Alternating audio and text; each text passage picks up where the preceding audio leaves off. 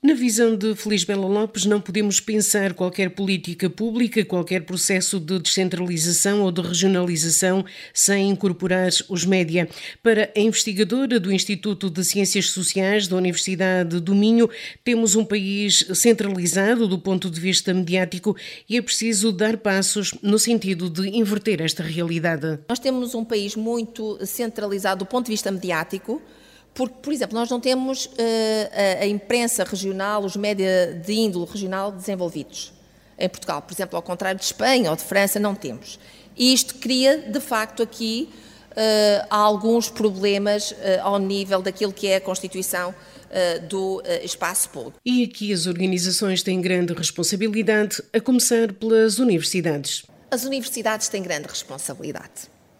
Eh, nós, a partir, já agora, sou da Universidade de Minho, nós temos grande responsabilidade, que é a de colocar no espaço público aquilo que fazemos. Nós fazemos uma investigação, nós somos uma universidade pública e temos a obrigação de comunicar na dose certa e comunicar aquilo que é importante, que é relevante para as pessoas. Portanto, sempre naquela lógica de não estarmos sempre a falar.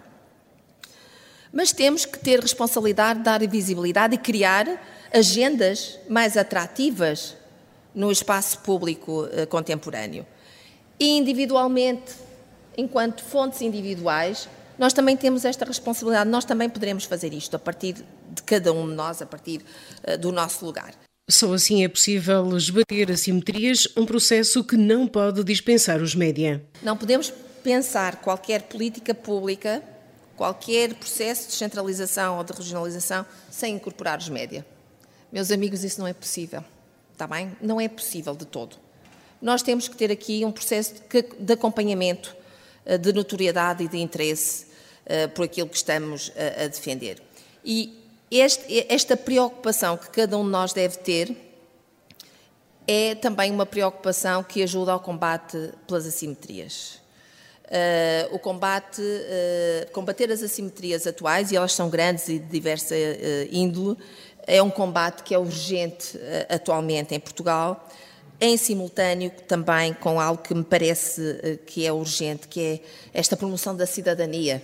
Eu falo aqui de uma cidadania de alta intensidade. Nós temos hoje os mais jovens completamente eh, anestesiados relativamente àquilo que, é, o, que são os assuntos de interesse público. Feliz Bela Lopes deu mesmo um exemplo concreto que retrata esse alinhamento dos mais novos. Eu, há uns tempos, encontrei uma estudante que não sabia o que era a Assembleia da República. Não sabia quem é que estava na Assembleia da República. E eu disse-lhe, eu para já perdi o fio condutor na aula, e depois disse-lhe assim: Eu não sei se a culpa é sua ou se é nossa. E eu não sei mesmo. Eu não sei se a culpa era daquela rapariga que tinha 20 anos ou se é nossa, não é? que não criamos aqui uh, também formas de interessar uh, mais os jovens por isto. Nas conversas na Bolsa, a investigadora do Instituto de Ciências Sociais da Universidade do Minho refletiu ainda sobre a agenda noticiosa dos média, destacando que estes operam por ondas noticiosas. Uh, a agenda noticiosa dos média é estruturada por aquilo que é normal, que são os acontecimentos e que é a força de determinados acontecimentos cuja importância uh, impõe a sua noticiabilidade. Depois, também de há uns anos, esta parte, uh, os média em Portugal desenvolvem a sua agenda por aquilo que nós chamamos ondas noticiosas. E de uma forma uh, interessante, nós constatamos que as ondas noticiosas não coabitam, não há duas ondas uh, noticiosas. Uh, Dou-vos um exemplo concreto. Há uns anos em Portugal, e terão memória disto, houve um caso que foi hipermediatizado, que foi um caso com alguma gravidade a nível internacional da legionela, Uh, e uh, foi um caso que, que mobilizou uh, a Direção-Geral da Saúde, os Ministérios da Saúde e do, do, Ambiente, e na altura o Dr. Francisco Jorge, que era Diretor-Geral da Saúde, anunciou para uma determinada sexta-feira qualquer coisa que explicaria o surto de legionela. Nessa sexta-feira conheceu-se o caso dos vistos gold e o caso perdeu importância eh, nos alinhamentos noticiosos. Na sexta-feira seguinte, uh, foi anunciado que iria ser divulgado o nome da empresa que desencadeou esse surto de legionela.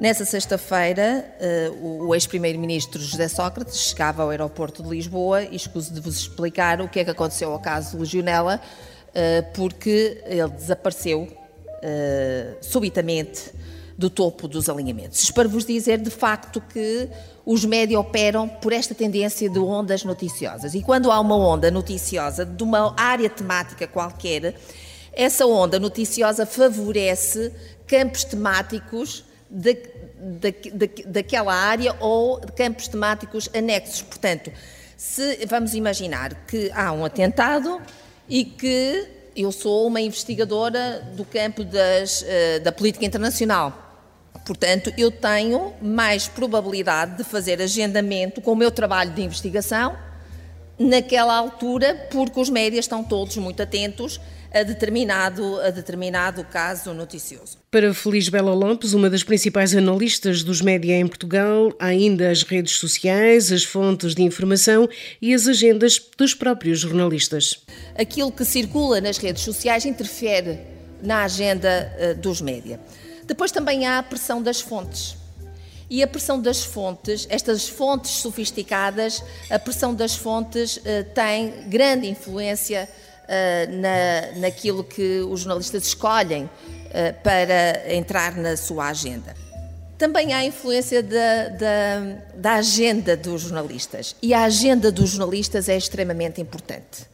Dou-vos um exemplo uh, paradigmático disto. Normalmente os jornalistas telefonam-me para falar de assuntos relacionados com os médias. Sou professora de jornalismo, é normal.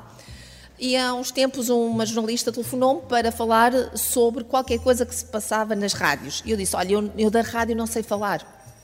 E ela ficou até chocada. Não sabe que... Não, olha, eu sei falar de imprensa, sei falar de televisão, uh, sei falar de fontes. Eu rádio não, não conheço, nunca estudei. Não sei falar de rádio. Porque é preciso também dizer que não sabemos, que é para quando falarmos também termos credibilidade, não é? Uh, portanto, isto. E porquê é que ela me telefonou? Porque eu faço parte de, de uma coisa que é muito enervante para mim, para mim, própria, e isto, quando eu fiz a tese de doutoramento, tem um livro uh, com este título que se chama uh, A Confraria da Televisão. As fontes operam por uma confraria e o que custa é chegar a confrade. Quando nós somos confrades, andamos de palco em palco, porque estamos na agenda dos jornalistas e eles, por uma extensão de competências, eles acham que nós poderemos falar de tudo. E nós não estamos habilitados a falar de tudo. E aqueles que falam de tudo também não têm propriamente uma notoriedade eh, pública muito robusta. Alertas de Feliz Bela Lopes, que nas conversas da Bolsa falou sobre a importância de uma agência noticiosa que valorize os territórios.